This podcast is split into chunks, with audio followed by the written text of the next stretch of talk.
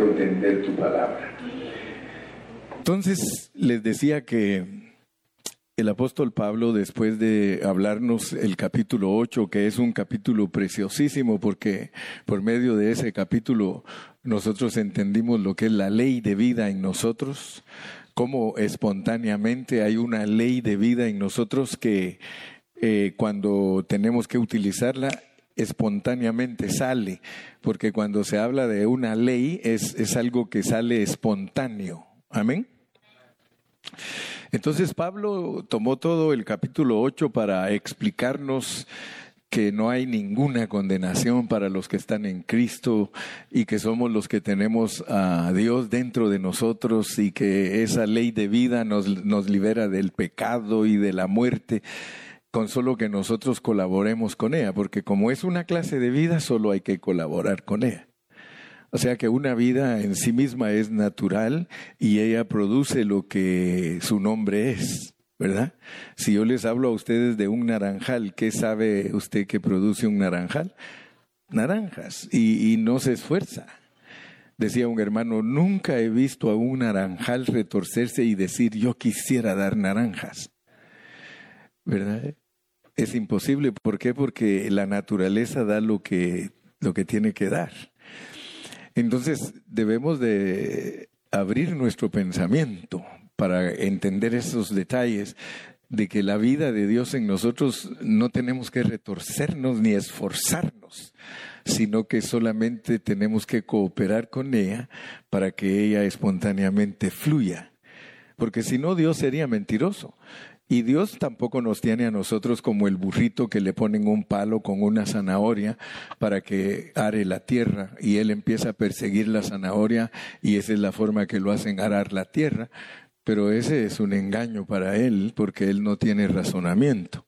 Dios tampoco nos tiene a nosotros así con una zanahoria para que haremos, haremos la tierra, no. La vida de Dios en nosotros es espontánea. La vida de Dios en nosotros tiene que fluir Solamente tenemos que saber cómo es que funciona esa vida en nosotros, qué necesitamos hacer nosotros para que esa vida fluya. Amén. Entonces, eh, el apóstol Pablo nos enseñó todo eso en el capítulo 8, pero cuando él va a empezar el capítulo 9, y quiero decirles que muchos estudiantes de la Biblia, el 9, 10 y 11, dicen que es un paréntesis. Ellos dicen que el capítulo 8 continúa hasta el capítulo 12 y que el, el, capítulo 9, 10 y 11 son un paréntesis entre esos dos capítulos como para explicar la elección y la predestinación. Pero yo pienso que es más profundo que eso, porque el apóstol Pablo se inicia con los primeros cinco versículos descubriendo su ser natural. Miren, él, él nos descubre su ser natural, pero lo hace a propósito. O sea que Él dice, verdad digo en Cristo, no miento, y mi conciencia me da testimonio en el Espíritu Santo, que tengo gran tristeza y continuo dolor en mi corazón, porque deseara yo mismo ser maldito separado de Cristo por amor a mis hermanos, los que son mis parientes según la carne, que son israelitas, de cuales la el pacto, la promulgación de la ley, el culto y las promesas, de quienes son los patriarcas y de los cuales según la carne vino Cristo, el cual es Dios sobre todas las cosas, bendito por los siglos. Amén. Eh, cuando uno estudia figuras de retórica, uno aprende que nuestro lenguaje no es cualquier cosa. El que estudia cómo es que trabaja el lenguaje se queda maravillado porque tiene reglas el lenguaje y se usan infinidad de expresiones como hipérbole, eh, sinécdoque, alegoría, parábola. Y cuando uno sabe lo que son todas esas cosas, uno va entendiendo más porque quiero decirles que la Biblia está escrita de esa manera. La Biblia tiene muchas figuras de retórica y el que no sabe lo que son esas figuras le cuesta un poquito más entender. Lo bueno es que el hermano Carrillo les enseña a ustedes mecánica, matemáticas, aritmética, de, de todo lo que Dios me ha permitido aprender, yo les enseño. Contabilidad, dice que, porque a veces me hace preguntas hasta de contabilidad, Galo, y ahí me pongo a, a contarle y a decirle. Pero es la bendición que Dios me dio, pues que soy una persona investigadora. O sea, el que es flojo no sabe nada. El que, eh, el que no tiene ánimo para vivir en esta vida nunca aprende nada. Pero si nosotros somos diestros, diligentes, el Señor nos bendice mucho. Entonces, les digo esto porque el apóstol está usando algo ahí. Si ustedes notan, hablando en plata pura, Ahí él se está creyendo como más que Dios. Ahí se está creyendo él como más de que Dios porque él dice, yo quisiera hasta ser maldito, como quien dice, Señor, ¿por qué tú a unos quieres y a otros no quieres? Eso nos está diciendo. Ya vieron que él dice, verdad verdad digo en Cristo no miento y mi conciencia me da testimonio en el Espíritu Santo que tengo gran tristeza, continuo dolor en mi corazón, porque deseara yo mismo ser maldito y estar sin Cristo por amor a los israelitas. Fíjese lo que está diciendo. Yo quiero que ustedes aprendan a hacer los contrastes y se den cuenta qué, qué es lo que está diciendo. Pero gracias a Dios que el que nos hace hablar es Dios. Yo quiero que en este momento, mi primer punto es quiero que ustedes alcancen a ver que el que nos hace hablar a todos nosotros es Dios. Y si Dios quiere que ustedes hablen tonteras, ustedes las van a hablar. Nunca vayan a creer que el hermano Carrillo no habla tonteras. De vez en cuando se me chispotean. Pero quiero decirles algo, quiero decirles que el hablar de nosotros. Dice que antes que nosotros digamos algo, ¿quién ya lo sabe? Entonces,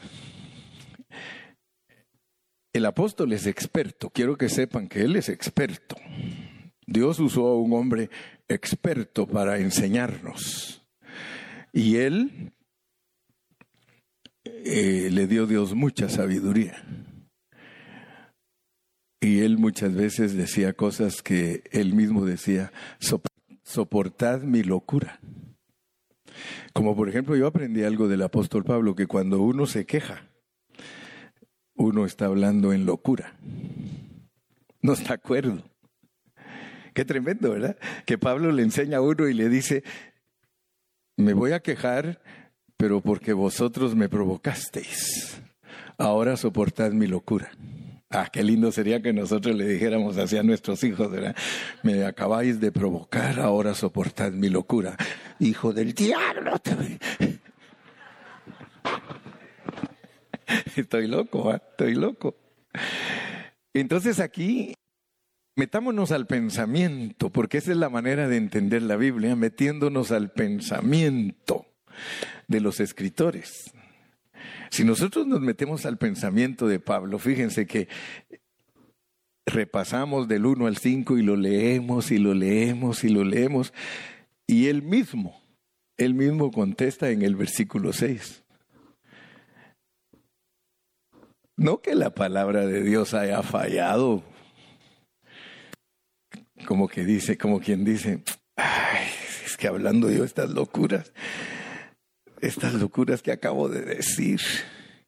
Porque imagínense que Dios le hubiera contestado la oración que hizo, quiero ser anatema y quiero estar apartado de Cristo. ¿A cuántos les gustaría que Dios les contestara esa oración? Un día que ustedes estén desesperados y, y, que estén ahí quejándose de que por qué Dios no salva a su marido o que por qué no salva a su esposa o que por qué no salva a sus hijos, porque muchos hermanos se frustran. Yo he conocido hermanos y ustedes saben que es cierto, dicen, es que en la Biblia dice, cree en el Señor Jesucristo y serás salvo tú y tu casa y estos hijos míos no se entregan nunca a Cristo. ¿Qué está pasando? ¿La ¿Falló la palabra? En ninguna manera. porque para que ese, para que ese versículo, dejemos aquí en 9.6 y vayámonos a Hechos 16.31, el que les acabo de mencionar. Porque ese, este versículo que vamos a ver ahorita, muchas personas creen que es para ellos. Fíjese, pues yo no sé si usted algún día creyó que ese, me, que ese versículo era para usted. Que ellos dijeron, cree en el Señor Jesucristo y serás salvo tú y tu casa. Y, y todos andan diciendo, es que Dios dice que si yo creo en Cristo, toda mi familia se tiene que salvar. ¿Alguna vez pensaron ustedes así? Sí. Pero esa es una palabra que Dios le dio al carcelero de Filipos. Es un rema que Dios le dio al carcelero de Filipos. Le dijo, creen, porque él dijo, ¿qué hago? Cree en el Señor Jesucristo y serás salvo tú y tu casa. Pero eso se lo dieron a él. Porque cuando uno estudia la Biblia, uno va a encontrar Romanos 9, Regresemos a Romanos 9 y versículo 13, porque tienes que abrazar este también. Pero si no puedes abrazar uno, ¿cómo vas a abrazar el otro? Como está escrito, a Jacob amé, mas a Esaú aborrecí. ¿Y quién está hablando ahí? El mismo que le dijo al carcelero, cree en el Señor Jesucristo y serás salvo tú y tu casa. Eso se lo dijo al carcelero. Y si Dios quiere dártelo a ti, escucha bien, también, también te lo da. Pero no es una regla general. No es una regla general porque Él tiene un balance en su escritura. Él te dice, mira, al carcelero le dije que si él cree, será salvo él y su casa. Pero quiero que sepas que a Jacob amo y a Esaú aborrezco, para que después no me vayas a decir que la palabra falla. Amén. Les dije el viernes que nosotros tenemos que saber cómo es nuestro Dios. Nosotros tenemos que conocer a nuestro Dios, porque si no, a saber qué Dios vamos a tener.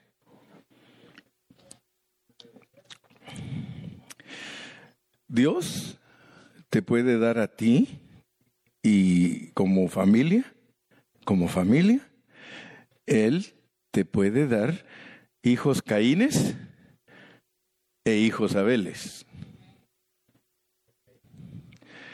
Lo que él ve es la necesidad que tienes tú. Por ejemplo, él veía la necesidad que tenía Adán y Eva y él quería perfeccionarlos. Y él sabía que para perfeccionarlos a ellos, ellos necesitaban Caínes y Abeles.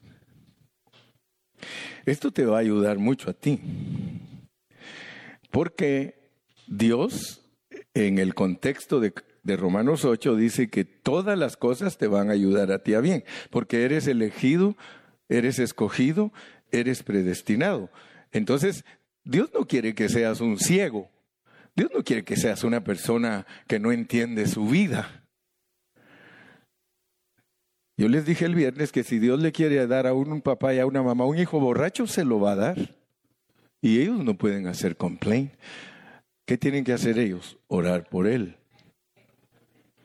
y pedirle a Dios que tenga misericordia de él y que le abra sus ojos para que él pueda ver la realidad de que es un escogido y predestinado, a menos que sea un Caín y que todo el tiempo permanezca Caín y que nos demos cuenta hasta el final que no era salvo. Porque todo el que es salvo verdaderamente, el trabajo de Dios se va viendo, hermano. Responde al llamado, se deja perfeccionar, cuando la riega se arrepiente. ¿Se recuerdan que yo les he contado un caso que sucedió en Guatemala? En Guatemala había un hermano que era borracho, alcohólico. Y el hermano agarraba, pero hasta quedarse tirado en las calles, porque aquí es un poquito diferente. Aquí los borrachos son más refinados porque tienen casa donde quedarse tirados. Pero en el país de nosotros los borrachos no tienen ni dónde quedarse tirados. Odair sabe que en los países de nosotros en la calle están tirados los borrachos. ¿Sí? Pues este hermano estaba en la iglesia, en la congregación. Y era un hermano excelentísimo, era un hermano buenísimo. Con todo se llevaba bien, él siempre estaba cantando, él siempre estaba allí, estaba siempre, hermano. Wow, era un hermano. Todos eran amigos de él. Y de repente, después de tres años, él se salía seis meses a dar su vuelta al mundial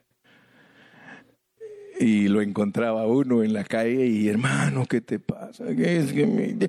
y hasta le agarraba las manos a uno, ora por mí, ora por mí, ora por mí, que, que no, no puedo dejar esto, yo quiero dejar, pero hermano, ¿qué pasa, hombre? ¿Qué pasa? Y ya regresaba otra vez a la iglesia, hermano, y pasaba al altar y lloraba, hermano, lloraba. Y hermanos, yo no quiero ser así, yo no quiero ser así. Y al pastor oraba por él y le ponía las manos y ahí se quedaba otros tres años. A los tres años, guess what? Otra vez chupando. Hermano, ¿qué te pasa? La tercera vez él regresó y lloró como nunca, pero como nunca. Esa vez se derramó en la presencia de Dios de los hermanos, estaba arrepentidísimo. Y oraron por él y todo. Y ese día, saliendo todos de la reunión, ahí salió él también y venía un carro a toda velocidad y solo a él lo mató. Entonces nosotros entendimos que cuando Dios ve que nosotros no respondemos a nuestro llamado, entonces Él nos recoge. Él nos corta porque dirá, este así va a seguir. Mejor lo voy a cortar. Ahora, una de las cosas que son muy buenas, y eso sí le doy gracias a Dios que ya estoy más grande, porque le digo gracias Señor porque ya estoy grande, quiere decir que todavía te has complacido de mí porque yo ya sé la medida 80. Todos nosotros 80. Es, es más, el average de vivir aquí en Estados Unidos es menos. Cuando ustedes sacan los average de vida que tiene cada país, ¿no? Ustedes se asustan. Hay países donde el average es 69 years. Hay países donde el average de vida es 64. Aquí en Estados Unidos es 70, 77, algo así, ¿va? 77. Y algunos, pues Dios les da muchos años más, pero lo que quiero decirles es de que todos los que ya estamos más grandes, ya debemos de estar pensando en estar firmes. Ya debemos de estar pensando en cómo no. Eh, miren, esta semana visité al hermano Ramiro, y tan lindo ese hermano. Él me dice, hermano Carrillo, estoy cumpliendo años. 81. Y sabe que le he pedido a Dios, hermano, dice que ahora que yo me voy a ir, porque yo sé que ya me voy, hermano Carrillo, estoy muy, estoy muy cerca de irme, quiero que mi esposa sirva a Cristo y quiero que mis hijos sirvan a Cristo. Ya les dije porque me quiero morir tranquilo. Quiero, quiero que el día que yo les diga que ya no la hago, que ellos me digan estamos sirviendo a Dios de todo corazón. Porque sus hijos no han querido servir al Señor ni su esposa. Entonces les estoy contando todo esto, no sé ni por qué. ¿El qué tú? ¿El qué? Oh, la, predestinación, sí, sí, no, sí, ya, ya me acordé que de eso estamos hablando. Yo de repente les voy a venir a ustedes aquí uno de estos días, hermanos. Eh, solo quiero saber, ¿ya terminé de predicar o tengo que empezar?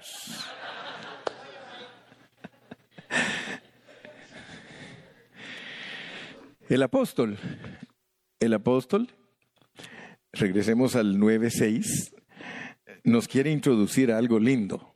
Nos va a introducir a algo lindo y nos dice, no que la palabra de Dios haya fallado porque no todos los que descienden de Israel son israelitas.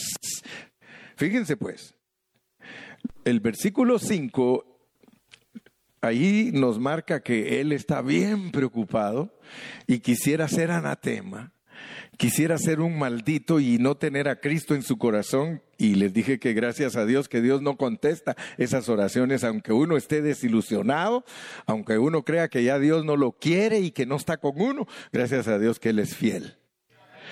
Porque qué tal si, qué tal si Dios le hubiera, denle un aplauso al Señor, hermano.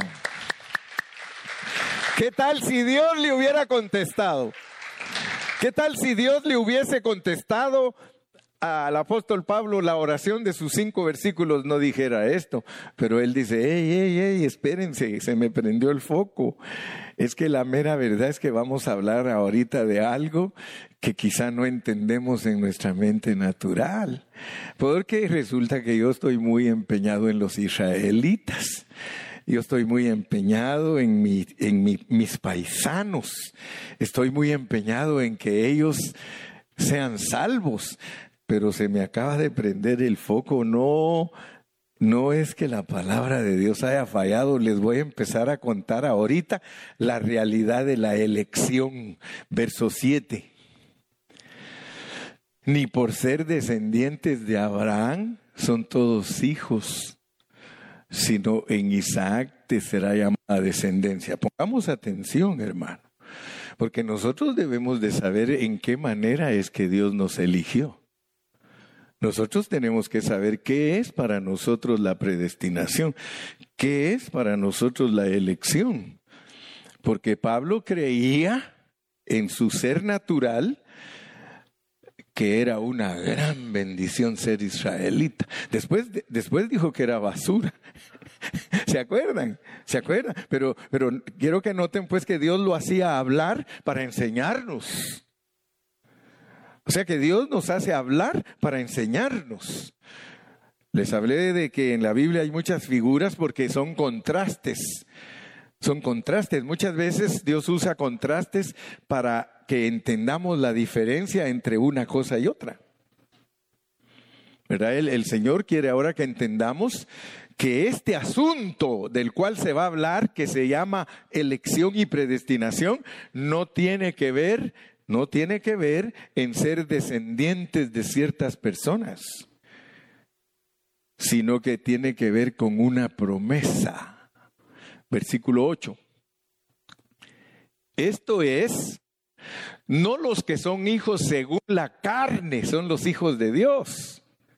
O sea que Él quiere que, entendamos claro.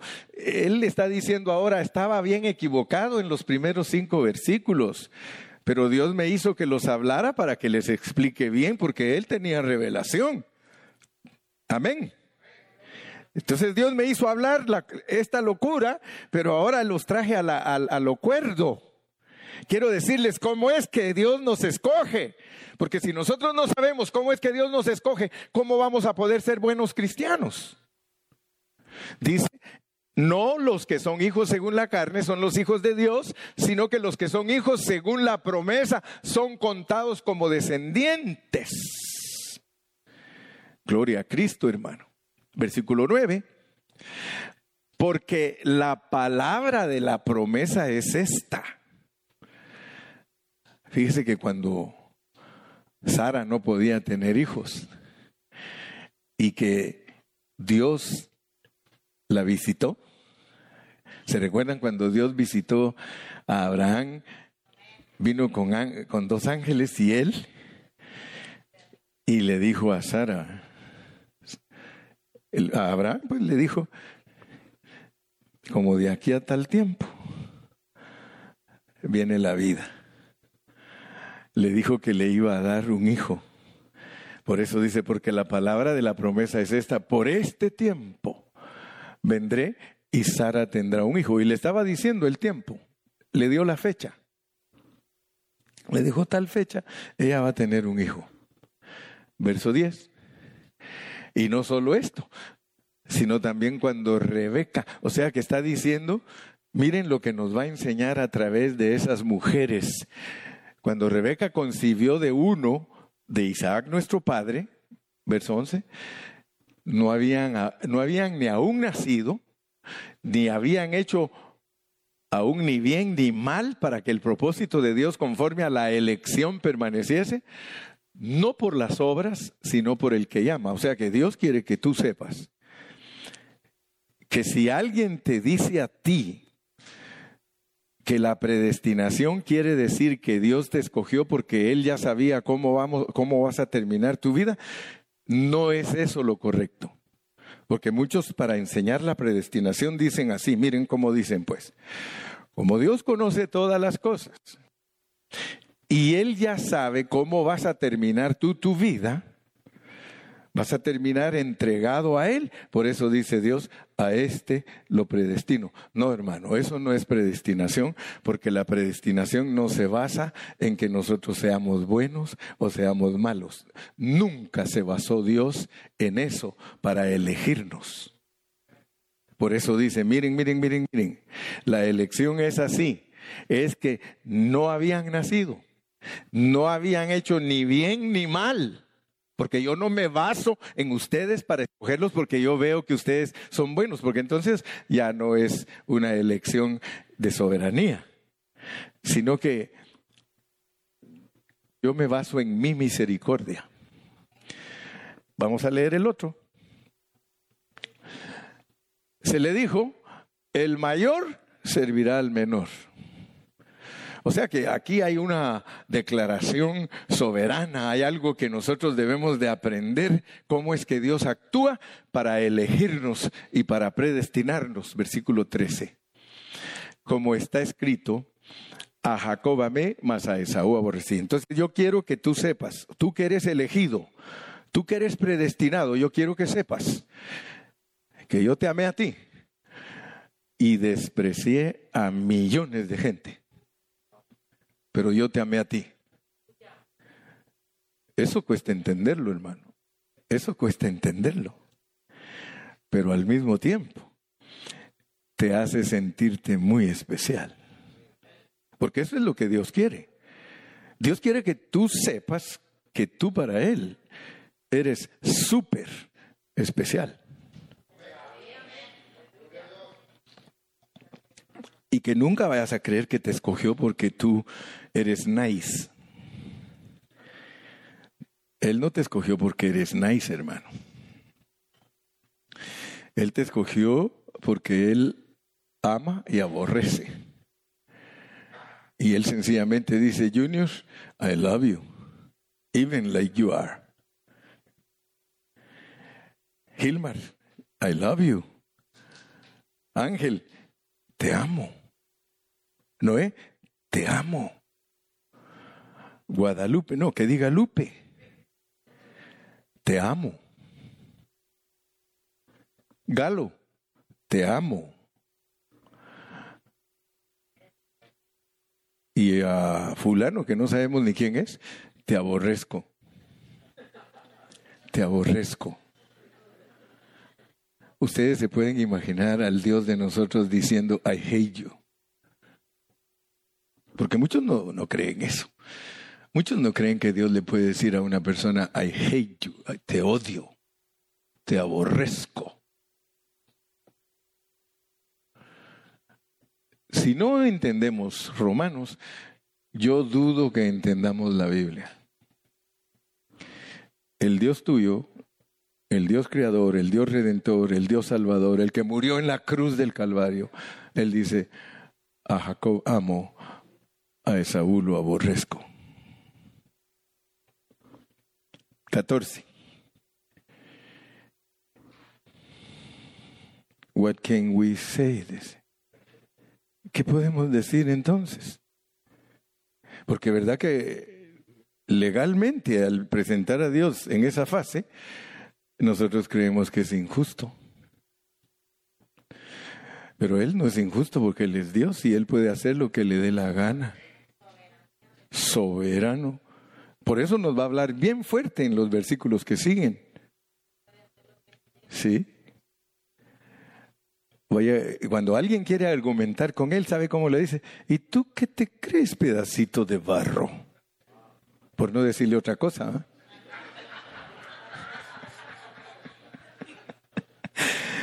No, pues él es bien educado. Él es bien educado, ¿ah? pero dice, ¿y tú qué te crees? Pedacito de barro. ¿Qué pues diremos? ¿Que hay injusticia en Dios? Nel pastel, dice. Porque yo soy Dios yo soy Dios, no le pido consejo a nadie. Ahora, fíjate pues, porque el plan, ahora vas a, vas a, eh, el que no abre su espíritu y Dios no le abre su entendimiento, trastravea. ¿Sí o no? Allá como dicen, patina o, se, te, se, te, se, te, se te acabó el cartón. No, te, no le da el cartón, dicen allá en Ecuador. No le da el cartón al pobre. Sí, de verdad, hablando en serio. De estos mensajes no se atreven los pastores a predicarlos. El único que se atreve es el hermano Carrillo. O quizá hay otros también, pero yo no los conozco. ¿Qué pues diremos? ¿Que hay injusticia en Dios? En ninguna manera. Fíjate que cuando uno lee estos versículos, se pone uno a pensar, bueno, entonces, ¿Cómo es el asunto entonces? ¿Cómo es el asunto? Fíjate que a mí me ha ayudado mucho, te dije el viernes, entender la soberanía de Dios.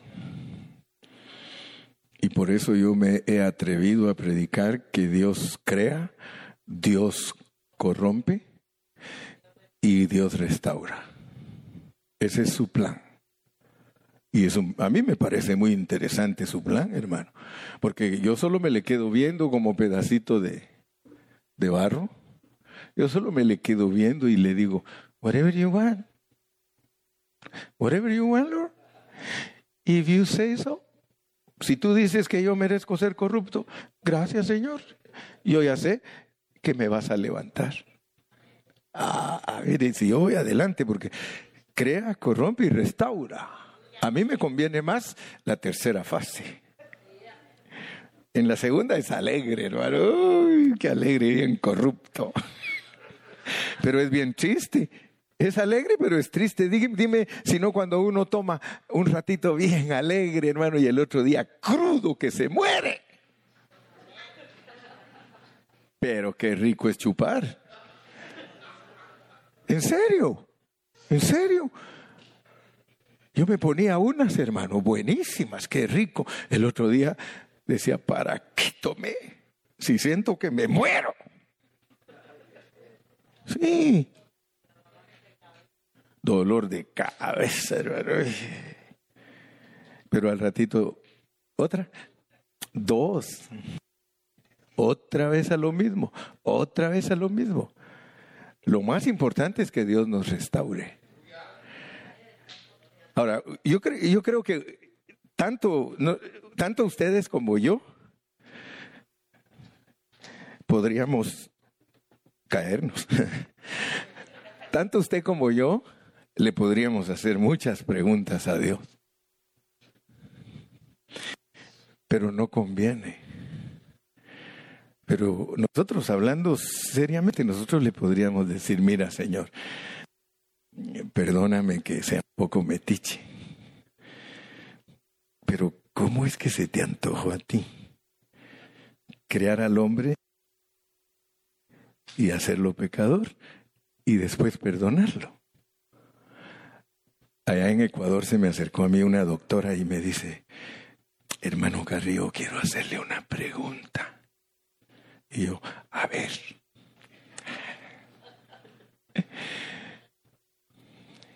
¿Verdad que Dios está teniendo un jueguito con nosotros? Mire, hermana, le digo, llámele como quiera, lo importante es que usted entienda qué es lo que Él está haciendo. Pero usted no le puede criticar, usted no lo puede condenar. Él dice, yo hice al hombre, lo hice tropezar y lo levanté. ¿Habrá alguno de ustedes que me quiera dar su opinión? así, así nos trataría él, ¿verdad? Eh, disculpe. ¿Verdad? Disculpe, Señor. No puede, dice, él no se va a poner a discutir con nadie. Él lo que te dice es, ¿te gusta o no te gusta? I decided. Entiendas o no entiendas, I decided. Señor, pero mira que te estoy perfeccionando. Estoy haciendo una obra maestra en ti que tú ni siquiera la puedes entender. Nosotros ni siquiera podemos entender. Mire, nos levantamos una mañana super happy. A las 10 de la mañana no queremos saber de nadie. ¿Sí o no? ¿Sí o no? ¿Sí o no? ¿Qué pues diremos? Que hay injusticia en ninguna manera. Sigamos leyendo. Pues a Moisés, a Moisés le dijo, ¿Y por qué le dijo eso a Moisés, hermano? Porque Moisés se ponía a contender con él. Moisés le decía, eh, Señor, te podría dar un consejito. Y a veces, a mí me, asusta que a veces le ponía atención a Moisés, hermano. Yo por eso siempre he dicho, qué clase de hombre era Moisés, hermano, porque Moisés un día se puso, se, puso los moños, se puso trompudo ante Dios y le dijo, si los si te los vas a llevar ahorita de aquí y ahí los vas a matar, ni me digas que vaya con ellos. Porque como él averiguó que los iba a matar, hermano, Moisés averiguó que Dios los iba a sacar de ahí para matarlos. ¿Y, le, qué se puso él a decirle? ¿Qué van a decir las gentes, Señor? ¿Que qué clase de Dios eres que los sacas de ahí para matarlos? ¿Y sabe qué hizo Dios, hermano? A ver cuántos de ustedes leen la Biblia. Los sacó. ¿Y qué hizo? Pero no se arrepintió mucho tiempo. De todas maneras, los mató. Solo que le dijo, ok, pues Moisés, voy a esperar que te mueras tú para que no te des cuenta. Y los mató a todos. Pero a Moisés le dijo, ¿sabes qué? I will have mercy del que yo tenga mercy. Yo voy a tener misericordia del que yo tenga misericordia y me voy a compadecer del que yo me compadezca y no necesito preguntarte a ti, Moisés. Ni necesito preguntarle a nadie. Muchos creen que es un Dios presumido. No, es Dios. He's God. He is God. Nosotros estamos sirviendo a Dios. Conócelo pues. Conócelo. Si Él quiere que hoy en la tarde te vayas, mañana te dicen se murió el hermano Carrillo hoy en la tarde y solo dice que feliz Navidad. Bye bye. Si Él me quiere llevar a mi hermano, aquí mismo me caigo ante ustedes. Uh. ¿Y qué pasó con el pastor? Ya me fui. Que ya me fui. Sí, porque algunos, levántalo, Señor. ya me fui, ya me llevaron, más bien dicho. Versículo 16. Así que no depende del que quiere, ni del que corre, sino de Dios. Ahora pregúntate lo que es la misericordia, pues. Porque la misericordia no es amor. La misericordia no es gracia. La misericordia no es eh, tolerancia. La misericordia no es compasión. Misericordia. Tu predestinación se debe a la misericordia de Dios. ¿Qué significa que Dios tenga misericordia de una persona? A ver ahí pues los diccionarios, misericordia. ¿Te van a dar sinónimos? No, yo quiero misericordia. Misericordia.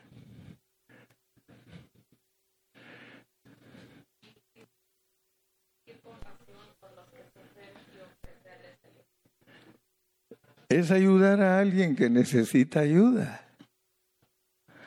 Tú crees que en la... Por eso te dije que tú le vas a preguntar, ¿y por qué se te antojó ponerme en una situación que necesito ayuda? Esa sería la... Señor, ¿y qué, onda? ¿Por qué se te antoja ponerme para...? Entonces él te va a contestar, porque yo soy Dios y quiero que sepas que tengo misericordia de ti. No me andes preguntando que por qué te puse en esa situación, porque lo que yo quiero mostrarte es que yo soy misericordioso. No te pongas a buscar cuáles son los ingredientes de la misericordia, si es vitamina A, vitamina C, vitamina... Tú solo agarra mi misericordia, como no haces... O, no es cierto que cuando tú te comes los alimentos, tú vas al torito, tú vas a, a, un restaurante y cuando vas al, restaurante eh, le dices al mesero, mesero, por favor, antes de comerme esta comida, yo quiero saber cuántas calorías tiene. ¿Qué clase de vitaminas tiene? Entonces le va a decir, disculpe, pero nosotros no somos nutricionistas, nosotros somos vendedores de chatarra. Y si usted quiere venir a comer aquí, coma chatarra y deje de estar averiguando, lo que sí le aseguramos es que lo vamos a atragantar y a llenar. Y ya de ahí, si quiere, vaya a estudiar nutricionismo.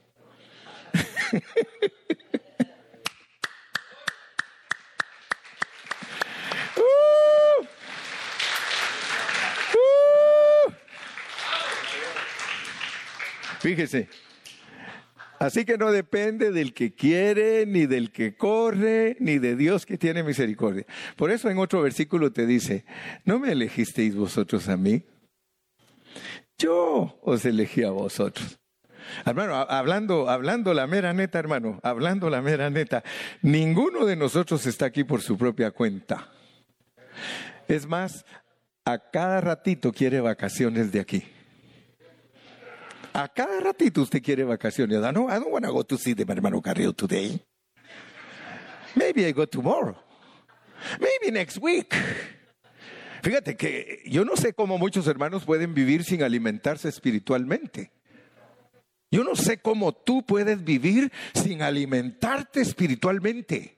Miras tele, miras películas, te vas de vacaciones, estás en parranda, estás todo el tiempo. Pero cuando te toca lo espiritual, ni siquiera ganas de abrir la Biblia te dan en tu casa.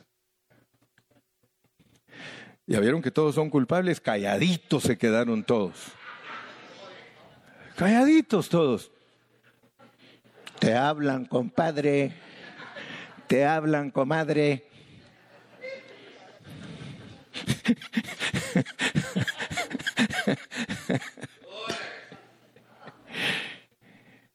Diecisiete. Porque la escritura, porque la escritura le dice a Faraón, Faraón, para esto mismo te he levantado, para mostrar en ti mi poder y para que mi nombre sea anunciado por toda la tierra. 18. De manera de que, de manera que de quien quiere, tiene misericordia, y al que quiere endurecer, endurece. A veces me dicen a mí, hermano Carrillo, el hermano fulano dice que ya no va a venir a la iglesia. ¿Y sabe qué pienso yo? Híjole, ya lo endurecieron.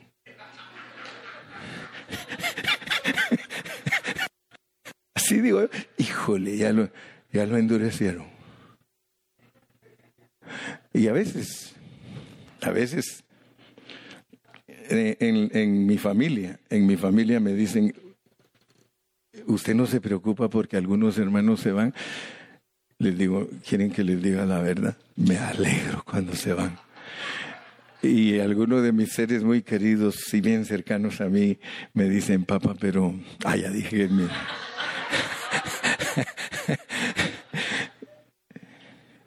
No le vayan a decir a papito, dice, porque papito todo lo dice de pulpito. Así dice mi nieta chiquita, no le todo lo dice desde el púlpito. ¿Y qué quieren que, que me quede callado? No puedo.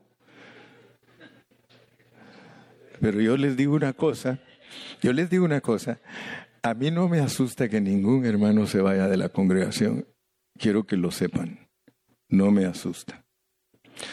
Porque a Cristo se le fueron y a Pablo también.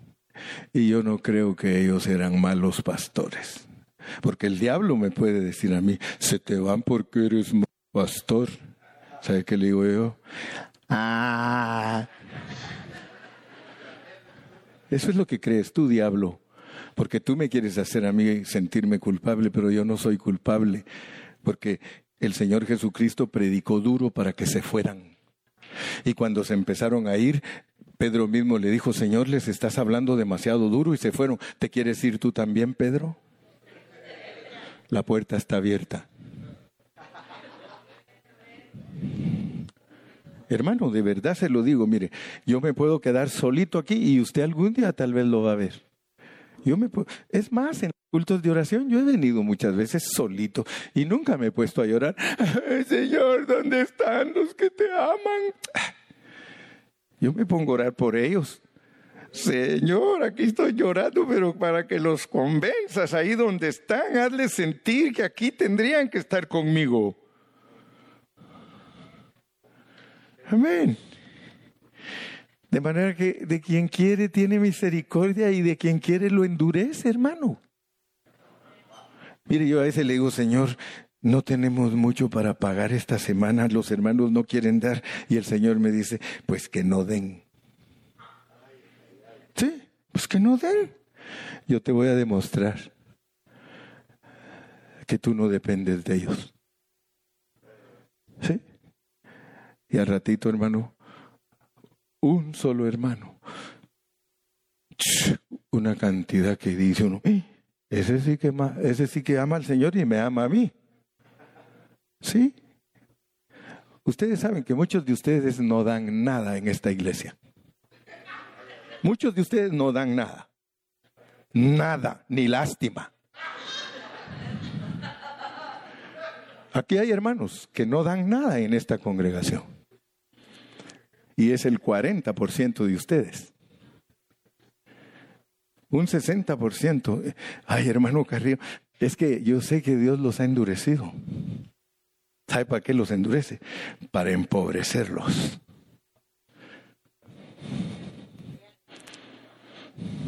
Dice, esto le voy a endurecer que no dé, porque quiero que sea pobre y miserable todo el tiempo, porque no merece salir a flote. Y a este que hasta se le caen los billetes, porque aquí hay hermanos que, hey hermano, se te cayó, ahí que se quede.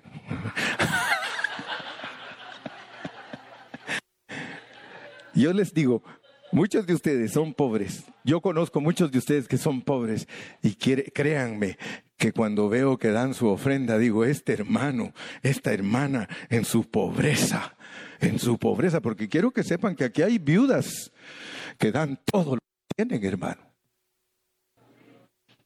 Sin embargo, hay hermanos que prefieren la maldición y prefieren que Dios los endurezca. Y quiero que lo sepan, que Dios es el que los ha endurecido. El que endurece y el que suaviza. Dios es el que endurece y Él es el que suaviza. Si a ti cada primer día de la semana se te olvida darle a Dios lo que es de Él, te está endureciendo. Sí, y tal vez a veces para eh, afligirme a mí también, para que yo diga, no hay, no hay, ¿y qué voy a hacer? Pero gloria a Dios, hermano, que hay un grupo, un remanente de Dios. Ese remanente, ahí está, mire, ahí está, ahí está, ahí está, fiel, fiel, fiel. Una vez había un hermano que me dijo a mí, hermano Carrillo, es que yo no puedo pagar diezmos. ¿Quieres que los pague por ti? Me daría gusto, pero dime que quieres que los pague por ti. ¿Cuánto ganas la semana? Mire, soy atrevido. Ah, me pagan 600. Desde esta semana doy tu diezmo. Ahí va a haber una cola ahí para que yo pague todo. Pero yo se lo he dicho, ustedes saben cómo soy yo, hermano.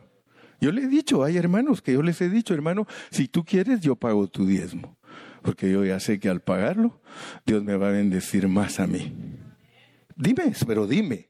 Dime, hermano, yo no puedo pagar mi diezmo, lo puede pagar usted. Lo pongo a tu nombre. Lo pongo a tu nombre. ¿Sí?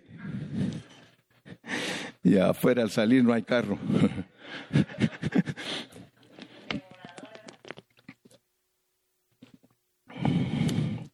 Gloria a Dios por todos aquellos hermanos que sí conocen la palabra. Versículo 19, mire, ya terminé, ya se me acabó el tiempo, ya, ya va por el tercer mensaje, pastor, me dice. Y esa es la pregunta con la que nos quedamos hoy. Pero me dirás, pero me dirás, ¿por qué entonces inculpa? Entonces, ¿por qué nos echan? Entonces no vas a creer que Dios no le echa la culpa a los que le tienen que echar la culpa. Él se la va a echar al que tiene culpa, porque Él le va a buscar en dónde y le va a encontrar. Usted sabe que cuando Dios condene a todos los que Él condenó, tiene toda la base para condenarlos. Y usted no sabe que cuando Dios nos juzgue a nosotros, tiene toda la base para salvarnos. ¿Quién acusará a los escogidos? ¿Quién acusará a los escogidos? Cristo es el que murió, dice. Cristo es el que murió, el cual también resucitó. Sí, Él es el juez. Él es el juez. Padre, en esta mañana queremos darte gracias por la bendición que nos das de ser tus hijos. Confesamos que no entendemos tu soberanía, confesamos que no entendemos tu elección y tu predestinación para nuestra mente natural, Señor, es difícil entenderla y por eso Pablo inicia el capítulo 9 de Romanos mostrando, Señor, que nada, nada tiene que ver con nuestra iniciativa en la elección y predestinación. Nada. Pablo comprendió que el Espíritu Santo lo hizo hablar en una manera en la que él era un hombre natural hablando, creyendo que tú te ibas a basar en la nacionalidad judía para salvar al mundo. Señor, ¿cuánta gente acarrea ese error, lleva ese error, creer que ser judíos en la carne es lo que los va a rescatar de la condenación? Cuando la Biblia claramente dice ninguna condenación hay para los que están en Cristo Jesús, los que no andan conforme a la carne, sino conforme al Espíritu. Bendice a todos mis hermanos, ayúdalos. Padre, que esta palabra haya impactado sus corazones, que esta palabra haya penetrado en lo más interno de ellos y que todos aprendamos a ser sabios, sabios en tu palabra. Muchas gracias Señor por tu visitación y gracias porque tú pones las palabras en mis labios para edificar a tu pueblo. Yo Señor los bendigo en esta tarde en el nombre precioso de Jesús. Y todos dicen, aleluya.